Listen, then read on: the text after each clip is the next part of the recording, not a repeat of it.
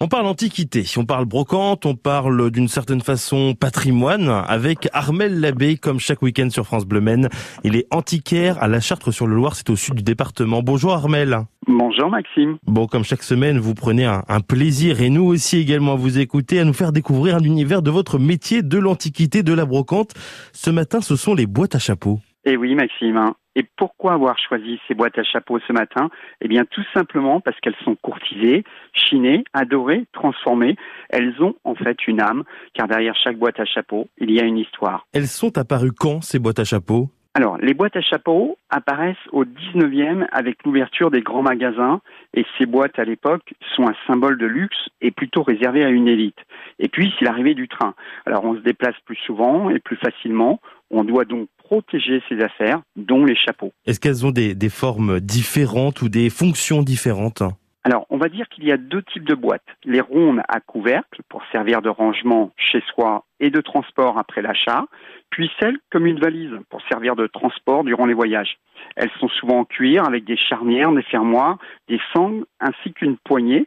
Mais attention, les chapeliers se sont servis de ces boîtes comme éléments publicitaires et ont inscrit le nom de leur boutique ou indiqué leur spécialité ou leur récompense. Et puis je ne vais pas oublier de vous citer la boîte inédite puisque totalement plate avec l'inscription chapeau mécanique, souvent vendue avec son chapeau pliable appelé gibus, nom des inventeurs, ou qu'on peut appeler également chapeau claque en raison du bruit que font les ressorts quand ils se déplient. Mais aujourd'hui, euh, ce que tout ce que vous nous évoquez là il y a quelques instants, Armel, ça date.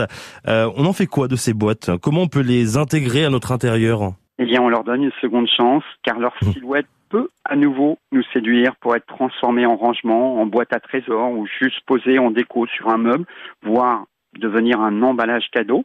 Et tout ce que la fantaisie inspire, comme de prendre une jolie boîte ronde, un bouquet de fleurs et de quelques feuilles, poser le vase dans la boîte à chapeau et le tour est joué.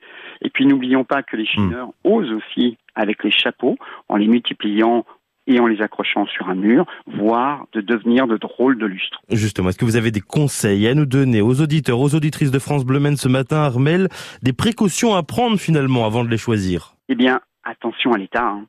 Certaines boîtes n'ont pas été épargnées par l'usage du temps. Soyez vigilants aux taches d'humidité, des craquelures du cuir, des déchirures du carton, des manques sur les ferrures, sur les boîtes à valises. Euh, malgré tout, ne pas oublier qu'elles ont traversé le temps et que mm. certaines traces d'usure du passé apportent du charme et de l'authenticité de leur histoire. Pour les tarifs, cela donne quoi sur le marché des brocantes? Alors pour les modèles en carton, on peut enchaîner à partir de 10 euros. Hein. Tout ceci en mm. fonction de l'état et du modèle. Comptez entre 100 et 300 euros pour une belle boîte en cuir. Et il faudra un budget plus élevé pour des boîtes à chapeau de grande marque, mais elles sont rares. Vous voyez, Maxime, ces anciennes boîtes à chapeau sont pratiques, charmantes et séduisent les plus avertis, mais aussi la nouvelle génération de jeunes chineurs. Voilà, Armel Labbé en mode Geneviève de Fontenay ce matin avec les boîtes à chapeau. On aura le plaisir de vous retrouver demain, Armel. À demain. À demain, Maxime.